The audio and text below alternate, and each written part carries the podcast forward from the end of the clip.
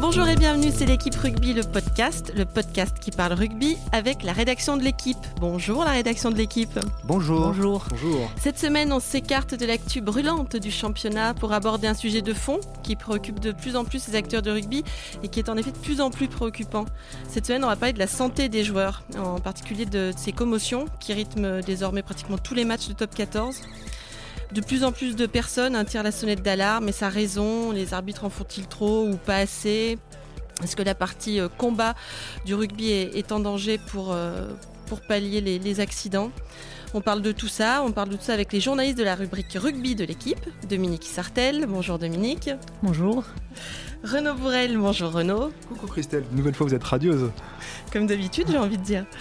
Et Clément Dossin, bonjour Clément. Bonjour Christelle. Vous savez tout, alors c'est parti, flexion, lié, jeu. Renaud, en décembre 2014, tu as réalisé avec un autre journaliste de la rubrique rugby, Alexandre Bardot, un équipe Explore, une, longue enquête multimédia intitulée Rugby, jeu de massacre Point d'interrogation. Trois ans après. Trois, ans après, on peut enlever le point d'interrogation. Voilà, c'était mon lancement. Ah, pardon, euh, merci. Je, je démissionne. Merci Clément, merci. Donc Renaud, trois ans après, euh, qu'en est-il? Le, rugby est-il officiellement un jeu de massacre? Je vais immédiatement faire une passe sur un pas pour tout ce qui est statistique à ma, consoeur et collègue et néanmoins ami à ma gauche Dominique Sartel. Euh, effectivement, le, rugby euh, apparaît de plus en plus violent, les chocs sont de plus en plus rudes parce que les joueurs sont de plus en plus, enfin de mieux en mieux préparés. mais moi, j'attribuerais pas la faute au sport en tant que tel, à la façon dont il est pratiqué, je l'attribuerai à la façon dont il est organisé. C'est-à-dire? C'est-à-dire que comme le football américain s'est organisé pour lutter contre les commotions cérébrales à une certaine époque, euh, aujourd'hui les, euh, les saisons de rugby sont trop longues, disputées par trop peu de joueurs. Ça peut paraître bizarre, mais quand un joueur, quand vous avez que 30 joueurs dans votre effectif, donc 15 ont un véritable haut niveau, vous êtes tenté, quand ils sont blessés, de les faire jouer plus vite, plus longtemps, plus souvent, de les faire reprendre trop vite. Donc selon moi, si le rugby continue dans cette dimension athlétique, il ne fera pas l'économie d'avoir des saisons extrêmement courtes, comme le football américain, comme d'ailleurs tous les sports américains dont les saisons sont assez, assez euh, rétrécies, mais je pense au football américain ou aussi au hockey. Donc des saisons beaucoup plus courte, sur six mois, pour que les joueurs et les organismes des joueurs aient le temps de récupérer. Un boxeur ne combat pas toutes les semaines, un rugbyman ne peut pas jouer pendant 10 mois sur 12. C'est exactement l'avis des joueurs et Dimitri Zarzewski, euh, dans un, euh, la saison dernière, avait dit une phrase assez marquante à ce sujet. C'était euh, le seul moyen de récupérer, c'est la blessure. Mmh. C'est ça, ça, fait peur quand même c'est Billy Vunipola là, qui dernièrement en Angleterre a, menacé de lancer un mouvement de grève avec ses, avec ses, coéquipiers et, et, les autres joueurs de première chip. Et il revenait sur un argument euh, intéressant que développe, euh, développait Renault à l'instant, c'est-à-dire on n'est pas assez dans une équipe. Il y a, le salary cap en fait est un frein au recrutement et au fait d'avoir des, des squads plus étoffés qui permettraient aux entraîneurs de faire tourner ah, davantage. Je vais juste nuancer un peu ce propos, ce n'est pas le salary cap qui est un frein, c'est non, non, mais c'est ce que disait les émoluments des joueurs qui font qu'à un moment, voilà, plus on paye cher un joueur, moins il en reste pour les autres, donc moins il en reste pour après, euh, permettre d'en oui, non, mais après, peu importe la manière dont tu présentes le, problème, c'est ce que disait en tout cas Vunipola, salarié cap ou pas, effectivement, c'est pas le souci, mais c'est que voilà, il, est il est compliqué de s'appuyer sur un groupe de 30 joueurs, on va dire aujourd'hui, vraiment compétitif, même si voilà, les, les squads sont à 40, 45 pour des saisons qui durent, euh, qui durent 10 mois par an. Vous compte, au foot américain, ils sont 11 sur le terrain, ils sont des squads de 50, je crois, quelque chose comme ça. C'est monstrueux.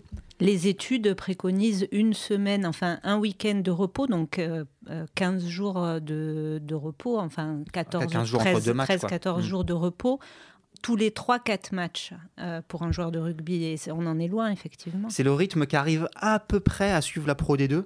Euh, qui joue, je crois, 5 ou 6 journées, à un week-end de repos et repart sur des tronçons de 5 ou 6 journées. Sauf que bah, en top 14, c'est impossible puisqu'il faut y caser la Coupe d'Europe, les, tests internationaux. Et donc voilà, on arrive à des saisons. Euh, on peut donner l'exemple de Guillaume Guirado, le capitaine de l'équipe de France, qui a, joué euh, plus de 2000 minutes l'année dernière et qui a fini la saison dans un état. voilà, il était complètement cramé. Heureusement pour lui, il s'est pas blessé, mais euh, il présentait tous les symptômes euh, lors de la tournée en Afrique du Sud pour euh, laisser un genou, une épaule, une commotion, enfin voilà ce qu'on qu'on veut quoi. Mais, mais, les joueurs sont un peu schizo quand même là-dessus. Hein. J'ai encore lu aujourd'hui c'est Pierre, Pierre Aguillon, le, le Rochelet, le Rochelet hein, qui, qui, dit qu'on en fait trop, que c'est du rugby. J'ai lu Florian Fritz aussi, mmh. qui, qui, allait un peu, pardon, qui allait un peu, de, un peu dans ce sens-là. Sur les commotions, ils disent euh, qu'il y a trop de précautions, en fait, qu'on est dans le principe de précaution à l'extrême.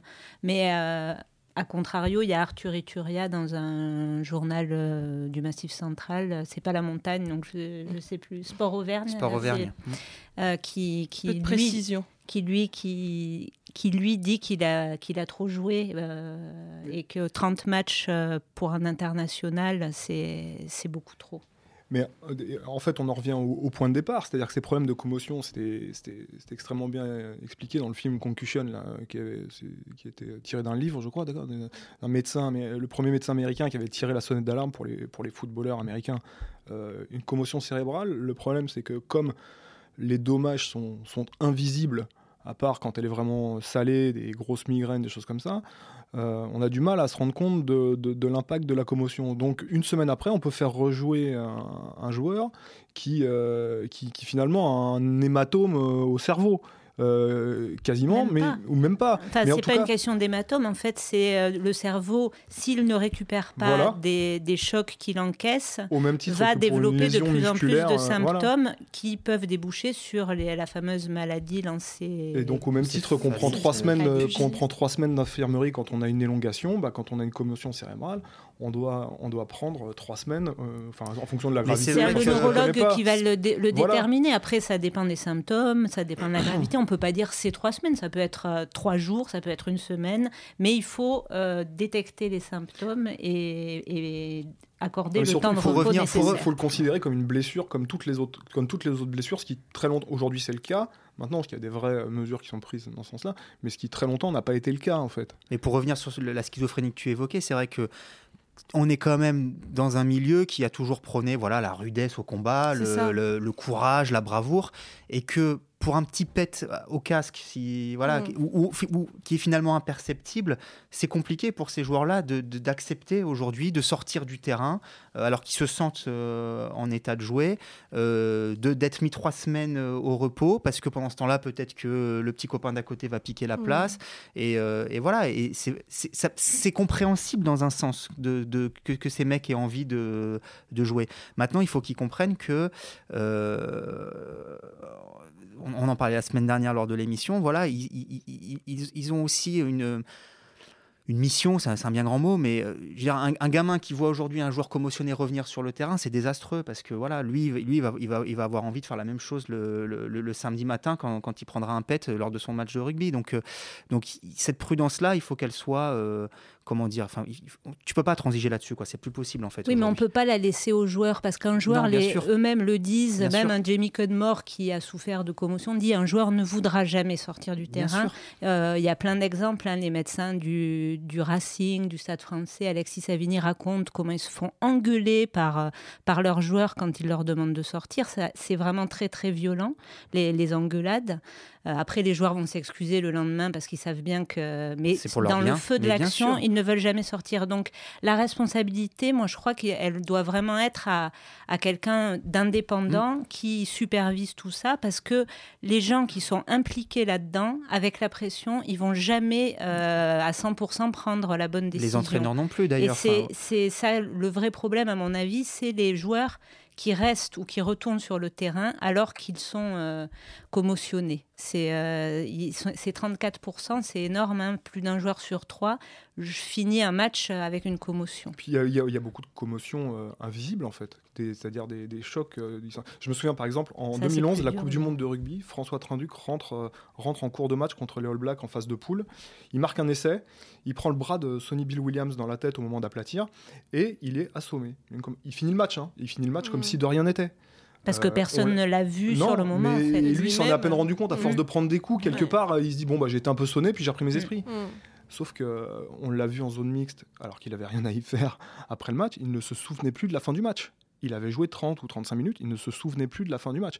Et Et au moment où il marque, personne ne s'aperçoit qu'il fait une commotion. Il finit le match tout à fait correctement, mais finalement, on s'est aperçu qu'après, qu'il avait fait une commotion. Parce à ce moment-là, il a dû être pris en charge, euh, je suppose, pour ça. Parce que bon, après, ça arrive, euh, ça, ça arrive assez souvent, les, les chocs qui passent inaperçus et les joueurs sont pas sortis. et puis bon, c'était un moment en 2011 euh, où c'était pas encore quelque chose qui était très, très prégnant. Quoi. On n'avait mm. on, pas encore je sais pas, intégrer ce, facteur-là. Aujourd'hui, voilà, on, a vu que la Ligue a quand même lancé un Grenelle de la santé des joueurs. On en est là aujourd'hui, c'est-à-dire une, une, commission de réflexion sur ce, sur ce dossier-là, ce qui montre bien que bon, les choses évoluent lentement, peut-être trop lentement, on peut le regretter. Mais que, là, il y a eu une vraie prise de conscience à la fin de la saison dernière bah, avec les, les, phases 19 protocoles. Les phases finales, de, les dernières phases finales, ça a été, ça a été une boucherie, ça a été effrayant. Je veux dire, on a vu des, des, choses quand même qui étaient, euh, qui étaient euh, hallucinantes. Quoi. Et qui d'ailleurs, bon, je, fais, je fais juste une petite parenthèse, mais qui étaient d'autant plus hallucinante que lorsque lorsqu'on a regardé les tests internationaux qui ont suivi juste après, on a eu l'impression qu'on assistait à un autre sport. C'était pas le même sport. Il n'y a pas eu, je crois pas, de commotion ou en tout cas pas énormément. Si si, le dernier test des Lions, euh, contre les Néo-Zélandais. D'ailleurs, il y en a une qui pose un peu problème, c'est Alwyn Jones, là, le deuxième ligne gallois, qui sort qui ne doit jamais rentrer et, qui, rentre 17 minutes après parce que Sam Warburton a à son tour une commotion. Donc il faut rentrer un mec qui a été déclaré commotionné, euh, mais des, personnes, personne ne dit rien. C'est ça le problème. Il y a beaucoup de couacs comme ça. Et euh, en, top 14, ça arrive souvent. On voit combien de fois on voit un joueur tituber, l'arbitre appeler un médecin, dire il titube ou il, euh, il s'est éteint au sol, sortir, et revenir, euh, revenir sur le terrain cinq minutes après, alors que c'est des signes évidents. Normalement, c'est dans les critères de sortie immédiate et définitive. Moi, j'ai souvenir de Thierry Dussautoir dans un match international. Euh, qui était euh, éteint au milieu, qui s'est relevé, qui titubait, qui est parti en touche, qui, bon, bah évidemment. là, vous cherchez à me faire dire que c'était face à Clermont, parce que c'était face à Clermont. Ah bon? Oui. Ah, je pensais que c'était en équipe de France. non, on vous connaît, Christelle. On connaît vos méthodes pour faire parler de votre club. non, mais c'est vrai que euh, voilà, y y a, les exemples se sont quand même euh, multipliés ces, ces, derniers mois. J'en avais parlé avec Alexis Palisson, là, qui avait été KO après une charge de, de Botia.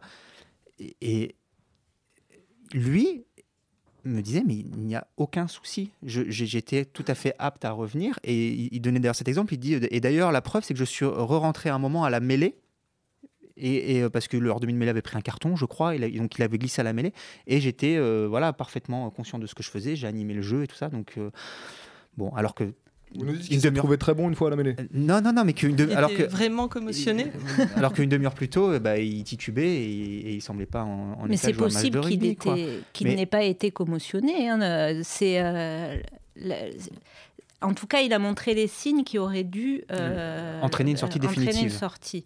Après, c'est pas sûr qu'il hmm. ait déclenché une commotion, mais ça, c'est 48 heures après. Normalement, il faut laisser 48 heures pour voir s'il y a des symptômes euh, comme la, migraine, euh, la vue qui se trouve. Il y a clairement qui essaie, euh, qui, essaie quand même, qui mène une étude avec la protéine S100B, avec un, qui a un marqueur, un marqueur biologique en fait, qui permet de diagnostiquer les traumatismes crâniens. Et euh, dans ce cas, on peut avoir euh, une. Mais ça, c'est un, un, indicateur, mais euh, certains neurologues ont, déjà. Enfin, il y a des exemples de, dans le football.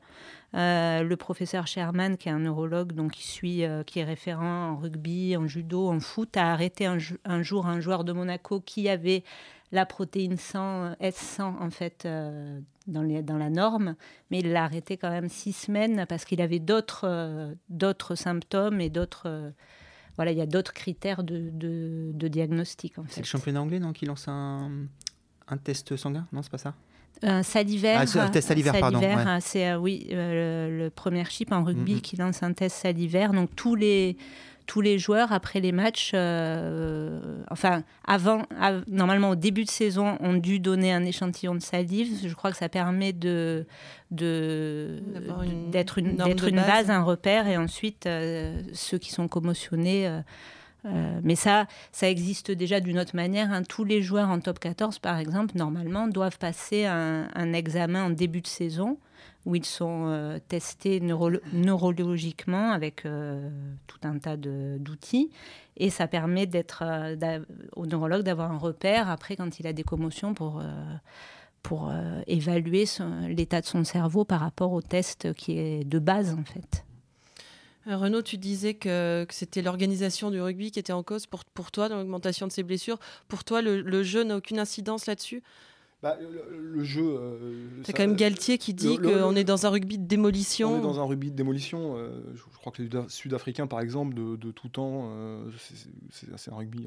Ils, ils, rompent un peu avec ça en ce moment, mais ils ont toujours été dans un rugby de, de, de démolition. Mais sauf qu'aujourd'hui, vous êtes sur des temps de jeu effectifs qui euh, flirtent avec les 40 minutes. Donc, c'est-à-dire pendant 40 minutes, le jeu euh, ne s'arrête pas.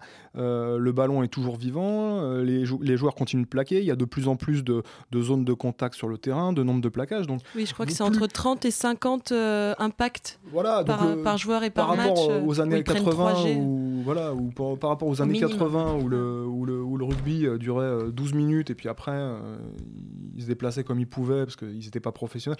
Donc, euh, l'essence du sport est restée la même, la préparation des athlètes est totalement euh, différente. Euh, donc, effectivement, vu. Enfin, étant donné qu'aujourd'hui, on ne souhaite pas que la saison de rugby ne, ne dure que six mois parce qu'il y a des enjeux bah, qui sont économiques, évidemment, les, que, que, ce soit pour le feuilleton, le feuilleton télé d'un championnat, il ne peut pas durer que 5 mois ou 4 mois. Euh, alors que dans le cas d'un sport comme ça, peut-être que c'est ce qu'il faudrait, qu'il faudrait que ce soit. Et eh ben, on, agit sur, euh, sur ce qu'on peut maîtriser plus facilement, c'est-à-dire euh, légiférer un maximum pour que ce sport soit moins dangereux. De mon point de vue, il en perd un peu, un peu son essence, même si je suis très malheureux quand je vois un jeu de, voilà, de, de, de, semi-armor qui se rentre dedans toute l'après-midi, mais, mais, mais, mais, les autres championnats nous, nous proposent autre chose. Aussi quelque chose qui nous appartient beaucoup. Quoi. Le, le paradoxe, en fait, dans cette histoire, c'est que les joueurs, euh, en se préparant mieux pour mieux se protéger, physiquement deviennent une arme pour, euh, pour euh, eux, aussi pour l'adversaire en fait et, aujourd'hui on voit des voilà des physiques les mecs sont tellement bien préparés que, bah, qu'ils en deviennent euh, ça devient des autobus quoi mais c'est le serpent qui se mord la queue on dit que l'ouvreur est le poste le plus exposé hein, c'est statistiquement démontré et les, les, les, conseils qui sont donnés aux, ouvreurs c'est de se renforcer les épaules le cou. Donc en fait on leur demande de reprendre de la masse pour se protéger. Mais ça va s'arrêter où? Le rugby a quand même perdu ce qui faisait son, sa particularité, c'est-à-dire des gabarits très différents selon les postes. Aujourd'hui, euh, la différence n'est pas très flagrante, ça saute mm. pas aux yeux, non? C'est ouais, et en même temps, j'ose espérer peut-être que je me trompe et que je suis un, et que je suis un crétin d'optimiste, mais enfin, ou d'un optimisme crétin plutôt, mais euh, qu'on arrive à, une forme de tournant. Euh, j'ai déjà évoqué cette phrase parce que je la trouve hyper intéressante et c'est une phrase de Galtier dans une interview du début de saison qui dit voilà, aujourd'hui, des joueurs de plus de 120 kilos vont avoir d'énormes problèmes à, suivre le rythme du rugby moderne si tout le monde intègre ça, si effectivement on se dit ah ouais c'est bien ce que font les Blacks, ou à ma connaissance, à part peut-être Italique, mais il n'y a pas un joueur à plus de 120 plombes, et qu'on arrive, qu'on arrive à comprendre ça et qu'on voilà, on revient à un jeu d'évitement, on revient à un jeu fait de vitesse, de vivacité, d'appui, de recherche des intervalles, etc., etc. Peut-être que, euh, et c'était le sens de ma remarque tout à l'heure, où je trouvais qu'il y avait quand même eu beaucoup moins de commotion, certes il y en a eu, mais beaucoup moins de commotion dans les tests internationaux, parce que on joue à autre chose.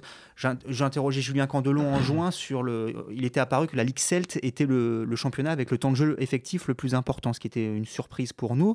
Lorsqu'on le comparait au top 14, c'est plus de 6 minutes de temps de jeu effectif en plus, donc c'est un, gouffre. Hein. Et après on s'étonne que les Irlandais et les Gallois euh, et les Écossais au niveau international nous, nous défoncent. Euh, et il me disait, mais moi, je commente, il commente le top 14, la Ligue Celt pardon, pour Bean tous les week-ends. Il me dit, je vois pas autant de commotion en Ligue Celt. Que... Donc tout ça est une question de philosophie aussi. en Nouvelle-Zélande, il y a beaucoup de commotion quand même. Hein. Les études, euh, la fédération néo-zélandaise euh, se, pousse les, mêmes cris d'alarme un peu qu'en France. Donc je suis pas sûre que ça soit seulement une question de, de gabarit et de façon de jouer les commotions, c'est euh, c'est quelque chose qui a été. Euh, il y en a de plus en plus parce qu'on s'y intéresse aussi. Hein. Mm. mais Dan Coles, le talonneur des All Blacks, alors que le Super Rugby est réputé pour avoir un jeu très beaucoup plus aéré que. il y en avait quand même 19 recensés en 2013 et 95 l'année oui, mais Parce qu'effectivement, on les recherche. Donc on trouve, on ah, trouve toujours, on trouve toujours ce qu'on recherche, donc on en trouve davantage.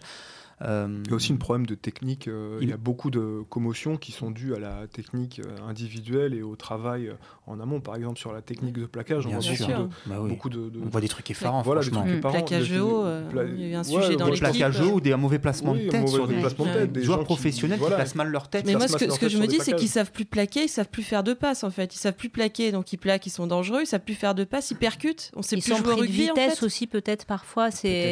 Comme ça va plus vite, ils ont... Parfois, on a l'impression qu'ils n'ont pas le temps de, de, se baisser, de, de, bien placer leur tête. Enfin, moi, moi si j'ai Tuisova qui arrive lancé, euh, là, il n'y aura pas de problème. Moi, je, je vais tirer dans le vestiaire, en fait. Ouais, mais parce que, enfin, tu, voilà, Tuisova, c'est un physique euh, totalement exceptionnel. Mais pas tant que ça, en euh, fait. et peut-être lui est exceptionnel, mais c'est quand, même exceptionnel, quand même exceptionnel dans, la, puissance qu'il génère. Des gros rapides qui vont, qui, vont tout droit, il est plutôt euh, très, qui choisira toujours à percuter plutôt que passer. Il est plutôt très athlétique et va plutôt beaucoup plus vite que tous les autres, ce qui était John Alomu à une époque, sauf qu'on mesurait pas le nombre de commotions que John ouais. il a fait subir aux gens qui, voilà. Euh, Tuisova, effectivement, euh, vu sa puissance quel est son intérêt d'essayer de, contourner? Je pense que quand il peut, il le fait. Quand il a quelqu'un de son gabarit, il, il, le fait. Raka le fait plus. Je dis pas ça parce qu'il est clairement, mais il a un peu le, même style quand Il y a quand même plus d'appui. Ouais, Raka il, il, plus en appui. Un joueur plus fin quand même physiquement aussi. Mais euh, je sais pas. Ouais, je suis pas sûr non, soit... qu'il se fasse beaucoup de mal. Hein. Ah, en, termes, de poids, euh, je pense qu'il y, a bien 10 kilos d'écart entre les deux. Ouais. Mm. Bref, mais. Euh, J'en doute, mais je peux pas l'affirmer, j'ai pas les chiffres. Raka, c'est 96 kilos et je pense que Tuisova. Tuisova, c'est 109 kilos. Tuisova, à poids de forme, c'est 109 kilos. Mm. Aux Jeux Olympiques euh, de Rio, il faisait 113, donc vous voyez, ça donne quand même.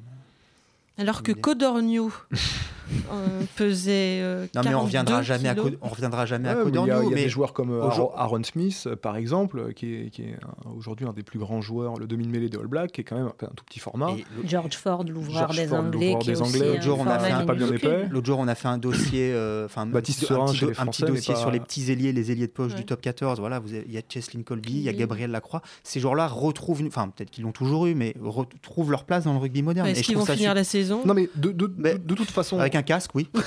le, constat, le constat, l'a placé. C'est un, sport de combat, de contact et, de collision. Donc, soit euh, on décide que ça doit rester comme ça et on change les règles pour que ce ne soit plus un sport de contact et de collision, on les minimise, ce qui est, la, ce qui est la, par exemple sur la mêlée, ce qui a été la tendance, d'éviter absolument euh, le choc de l'entrée en mêlée. Aujourd'hui, les joueurs se posent et on essaie de limiter le temps. Alors, il y a une question d'ennui, mais aussi une question de sécurité. Euh, on est euh, pour qu'il libère le ballon rapidement, pour qu'on fasse le moins de mêlées possible. C'est aussi D'ailleurs, il y a beaucoup moins de blessures au niveau du rachis cervical. À un moment, c'était un gros, un, gros, problème, et ça c'est à peu près.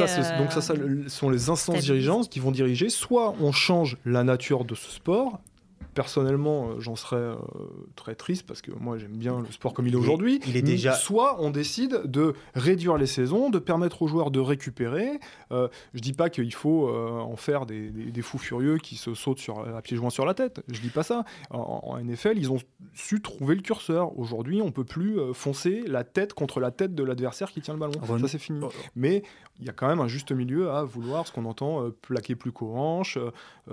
Mais dans un sens, Renault, l'essence a déjà évolué. C'est-à-dire qu'aujourd'hui, tu n'as qu'à voir les cartons rouges ou, le carton jaune qu'on dégaine ultra rapidement pour des mhm. plaquages qui, il y a 10 mhm. ans, faisaient lever un stade entier. C'est-à-dire que quand on retournait un joueur à l'époque, mhm c'était euh, valorisant pour le défenseur. Euh, oui, mais toujours, on a vu en, 2007 ah, bah, Chabal, c'était ouh. À chaque oui, mais il me semble pas qu'il y avait la même euh, violent, qu'il y avait la même force dans ces plaquages. il a quand même pété la, la, la machine. Aujourd'hui, un joueur qui retourne un adversaire, là, je te parle pas de, je te parle vraiment de le retourner, de lui faire passer les, les, épaules en dessous, en dessous des hanches. À l'époque, c'était, enfin, quand on a commencé le rugby, c'était un, plaquage valorisé. Quand on avait fait ça, c'est qu'on avait fait un super plaquage un match. Il y en avait, oui, il y en avait deux ou trois. Là, on a l'impression qu'il y a une succession de, de, contacts, alors pas forcément de plaquages dangereux et tout ça, mais ne serait-ce que de percussions. Percussions au ça, à l'épaule. Aujourd'hui, enfin, je, pense que bon, ça pourrait même faire l'objet d'une autre émission, mais sur l'arbitrage, voilà, on est, on est à, à, la croisée des chemins entre comment effectivement garder l'essence de ce sport de contact tout en conciliant la, enfin, tout en mm. sauvegardant la, sécurité du joueur. Et on, voit bien qu'il y a des problèmes. Euh, on a consacré l'autre jour un dossier sur les plaquages haut, c'est-à-dire que deux actions qui peuvent sembler similaires vont être arbitrées différemment, euh, non pas forcément d'ailleurs en fonction de la conséquence de l'action. Je prends deux exemples. Je prends le plaquage du Lyonnais. Euh, de l'intention plutôt. et, ouais, mais de l'intention. Et, parfois, c'est difficile à, comprendre. Je prends le plaquage du Lyonnais euh, sur un, sur un palois jugé euh, illicite, carton jaune, alors qu'il n'y a, a, a priori aucun danger. Ça a été reconnu comme une erreur. Hein. après, l'arbitre a reconnu que, c'était que le plaquage était bon. Donc ça peut arriver aussi. Oui, ça peut arriver, ça peut arriver. Mais le palois se relève et il n'y a aucun souci. Et a priori, dans, de ce qu'on voit, ça a l'air d'être un plaquage magnifique. Euh, et à l'inverse, plaquage de Bardi sur Nounou, l'autre week-end Montpellier-Toulon, rien. Bah non, mais il n'y a rien. Il n'y a, rien, mais il y a, y, a, y a rien, mais il y a chaos d'un du, du, plaqué. Je, rappelle quand même que le plaqueur est censé assurer la sécurité du joueur. Il n'y a pas de plaquage, il me semble, c'est juste un choc. Ah, c'est un choc. Non, c'est un plaquage. Il y, a, plaquage à partir du moment où il l'enserre. Ah, moi, Sauf que, avec effectivement... Thierry Reynal qui arbitrait ce match-là, me dit je ne juge pas si, voilà, si, c'est dangereux, je, je juge si c'est légal. Oui, mais il me semble quand même que dans les préconisations de World Rugby, le plaqué doit, enfin, a, la responsabilité de. Euh, ah là, c'est quand même, c'est quand même un coup de boule. C'est euh, accidentel, accidentel, mais c'est euh, accidentel. sauf que, sauf que la conséquence. Non, mais je dis pas, je dis pas qu'il fallait mettre un carton rouge à Bardi. Je, pose juste le, constat. Sauf que la conséquence de ça, c'est Nonou KO deux semaines. Nonou KO deux semaines d'arrêt. Donc on a dans un sens du monde. On a dans un sens un plaquage réglementaire qui a secoué effectivement le palois, carton jaune, mais le mec s'est relevé. Et de l'autre, on a un plaquage certes réglementaire également, avec un mec qui a pris KO et qui est, absent deux semaines. Donc c'est un vrai préjudice pour, d'abord pour lui, pour son équipe. Et, là, il n'y a rien. Je dis juste que voilà, c'est oui, mais alors il y a des entraîneurs, difficile d'harmoniser tout ça. Qui disent que c'est un petit peu normal. Il y a Eddie Jones, par exemple, Laurent Travers, qui disent que pour arriver à, retrouver des plaquages moins dangereux, il va falloir euh, sanctionner beaucoup euh, au début pour euh, un peu faire peur ou, euh, et pour que ça, ça revienne dans la norme. Alors, est-ce que ces erreurs-là, bon, ben, c'est des balbutiements Je dis pas que c'est des erreurs. Moi, je dis pas que c'est des erreurs d'arbitrage. Je dis juste que c'est une. Bah, je trouve qu'il y a un problème d'harmonisation en fait. Celle de Lyon, que... Pau, c'est une. Au-delà des, euh, au-delà de les plaquages hauts, il y, y, a quand même ce qu'on disait tout à l'heure, c'est ces arrivées dans les rucks, pleine balle, l'épaule en avant, le l'avant-bras en avant qui sont quand même extrêmement dangereux aussi. Euh. Mm. Ouais, bon, ça, enfin, si on en voit, oui, on en voit toujours. Après ah, les arbitres, oui, oui, on en voit toujours. On en voit, mais moins quand même, je pense que. Il y a moins bah, d'impunité, je trouve, sur ces gestes-là. Bien sûr qu'on en voit encore. Mais il y a Gorgodze en a fait, il a pris un carton. Euh, les arbitres ont été sensibilisés sur ces actions-là, mm. quand même. parce que ça, ce sont pas des, en fait, ce sont pas des actions de jeu, en fait, ce sont des agressions. C'est-à-dire qu'un joueur qui va rentrer comme un fou dans un ruck, son, but c'est de faire mal à l'adversaire c'est pas, c'est pas, le gain c'est pas le gain c'est pas le gain du c'est pas, c'est pas le gain du ballon. Donc annihiler ce genre d'action par des règles c'est normal. En revanche légiférer avec tant de sévérité sur tous les plaquages là selon moi c'est différent. Voilà. Il y a pas euh, effectivement le plaquage euh, les joueurs de rugby le font pour euh, faire mal l'adversaire, le, marquer. Mais on est sur une action quand même pour empêcher sa progression et si possible essayer de récupérer le ballon. les, les, gars qui arrivent la tête la première dans un ruck, euh, c'est pas pour gagner le ballon. Là pour le coup, c'est vraiment pour faire mal. Donc on est hors sujet, on est hors sujet par euh, rapport à. Après Renault, jusqu'à preuve du contraire, le meilleur moyen d'arrêter la progression d'un adversaire, c'est encore de le plaquer aux jambes. Sauf que aujourd'hui, le, le problème, c'est qu'on hein. non, mais en fait, mais ça n'empêche pas, pas le, la passe. J'amènerai une, petite, une petite nuance quand même, c'est que euh, on, cherche à empêcher la progression du ballon. Du ballon, pas, du joueur. Pas du joueur. Et donc, si vous le plaquez aux jambes, quand on joue contre les Blacks, le ballon continue à progresser. Les Blacks euh, plaquent aux jambes. Bah, D'où les plaquages hauts. Les Blacks, euh, Sonny Bill Williams. Non, mais Sonny Bill est un très Il plaque à la glotte.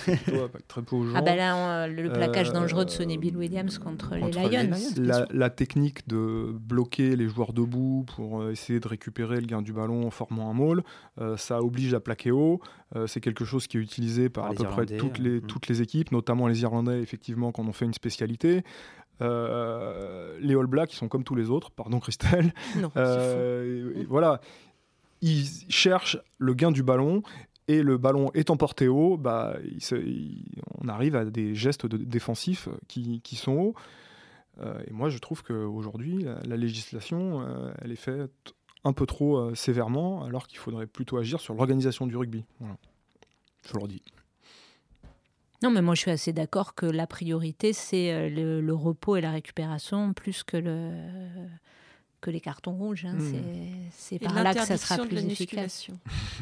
Et des protéines. Il plus que des joueurs de moins de 80 kilos. Non, mais après, euh, toutes les réflexions sont possibles. Est-ce qu'il faut créer des catégories de poids? Voilà, je pense qu'on est. C'est. Non, mais là, on perd l'essence. Non, mais c'est plus du rugby, mais, je suis d'accord, évidemment. Là, si on continue comme ça, euh, Tuisova, puisqu'on parlait de lui, euh, l'année prochaine, il aura plus le droit de jouer avec les autres. Enfin, c'est. Bah, il jouera avec Botia, Nadolo et Nagusa. voilà, ils sont cinq. Et Gorgodze, et Gorgodze, bien sûr. Dans un autre registre. Très bien, et eh bien c'était le mot de la fin.